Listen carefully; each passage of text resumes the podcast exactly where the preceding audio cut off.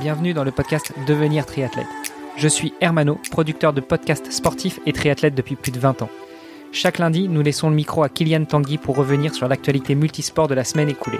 Kylian produit chaque jour le podcast Sport Actu dans lequel il revient sur les résultats et faits marquants sportifs de la journée. Retrouvez-le sur Apple Podcast et sur Instagram à sport.kyliantanguy. Juste avant de vous laisser écouter cet épisode, j'ai un service à vous demander. Aidez-nous à faire grandir la communauté en partageant cet épisode et plus globalement ce podcast au plus grand nombre. Allez, assez discuté, place aux actus du moment avec Kylian Tanguy. Sport Actu, c'est l'actu sport. Chers auditeurs, j'espère que vous allez bien.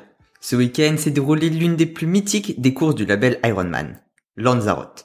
Située en Espagne, Lanzarote fait partie d'une des sept îles de l'archipel des Canaries et est depuis 1993 une réserve biosphère, notamment grâce aux 300 volcans qui la composent.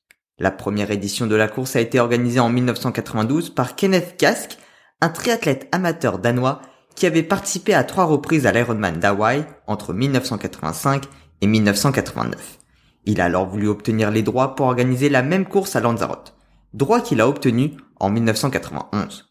Mais à cause des difficultés financières à organiser l'événement, il les a transmis en 1998 au club La Sainte tout en restant directeur de la course. Chaque année, de plus en plus d'athlètes ont voulu y prendre part, ce qui a fait rapidement rendre le nombre d'inscrits limité, avec à chaque édition une liste d'attente qui devient de plus en plus longue.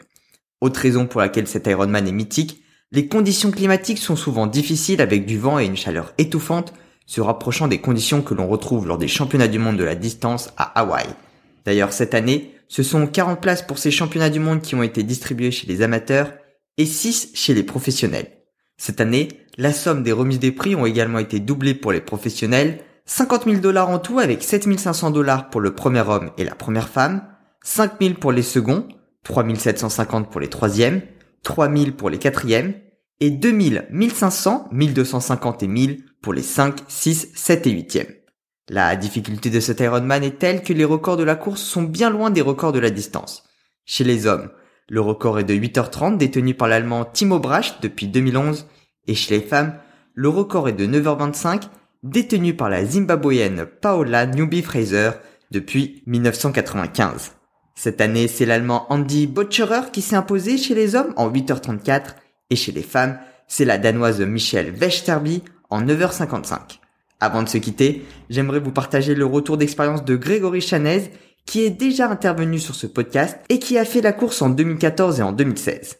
C'est vrai que c'est un, endroit un petit peu particulier pour moi parce que c'est là-bas que je suis devenu pour la première fois un Ironman, que j'ai couru mon premier Ironman complet. Euh, donc forcément, ça, ça laisse des souvenirs particuliers, mais surtout, euh, c'est un endroit où je suis allé euh, plusieurs fois et à chaque fois, j'ai vraiment été euh, euh, subjugué par ces paysages et puis par cette impression de presque de lunaire sur certaines parties de l'île. C'est vrai que c'est une île qui est déchirée, qui a été dessinée par des éruptions volcaniques qui est euh, vraiment euh, par les vents et puis euh, par le soleil. C'est vraiment un petit peu notre notre Hawaï à nous en fait. Et je pense que c'est pas pour rien que je suis allé là-bas chercher mon premier Ironman parce que c'est vraiment c'est vraiment l'endroit, je pense, en Europe où on peut le plus s'identifier euh, à, à, cette course mythique qui est Hawaï. Et euh, vraiment il y a, y a, beaucoup de similarités euh, avec l'Ironman de Lanzarote. Alors c'est un Ironman qui est exigeant, la natation elle est en, plein océan. Donc on part tout de suite au large où on voit plus le fond. Et puis on est on est dans cet océan tout bleu avec le, le lever de soleil qui vraiment bah, nous donne l'impression de nager au-dessus de d'étendue d'eau absolument impressionnante. Et puis ensuite, quand on revient euh, sur la plage, eh ben on, se prépare à passer une très très longue journée sur le vélo parce que faire 180 km sur Lanzarote, eh ben c'est jamais gagné d'avance. Euh, j'y suis allé deux fois euh, pour la compétition, j'y suis allé plusieurs autres fois pour des camps d'entraînement. En fait, on n'a jamais les mêmes conditions sur cette île. Tu peux avoir des jours où il fait des températures agréables, mais où il y a un vent qui balaye l'île et qui est absolument terrible quand tu es sur le vélo. Il peut y avoir moins de vent, mais du coup, bah, fait très chaud et donc c'est aussi compliqué. Et donc voilà, moi j'ai subi en 2012 plutôt la chaleur et puis un vélo qui était plutôt facile hein, dans le sens où il y a quand même 2550 mètres de dénivelé sur le parcours, mais voilà, qui, qui était passé sans que j'y laisse toutes mes forces. Et puis alors en 2016 c'était l'inverse. je suis arrivé mais entraîné comme probablement jamais j'ai été prêt pour pour une compétition Ironman. Et puis et puis le vent avait eu raison de toutes mes forces sur le vélo et j'avais vraiment fini à l'énergie sur le, le marathon. Hum, c'est pas forcément le, le, marathon le plus sexy du monde, mais il est de nouveau aussi assez exigeant parce qu'il est pas plat, il est le long de la côte, donc il est aussi exposé au vent et en course à pied, on peut se dire que le vent a moins d'importance, mais euh, pour autant, bah là, il, est quand même assez euh, important.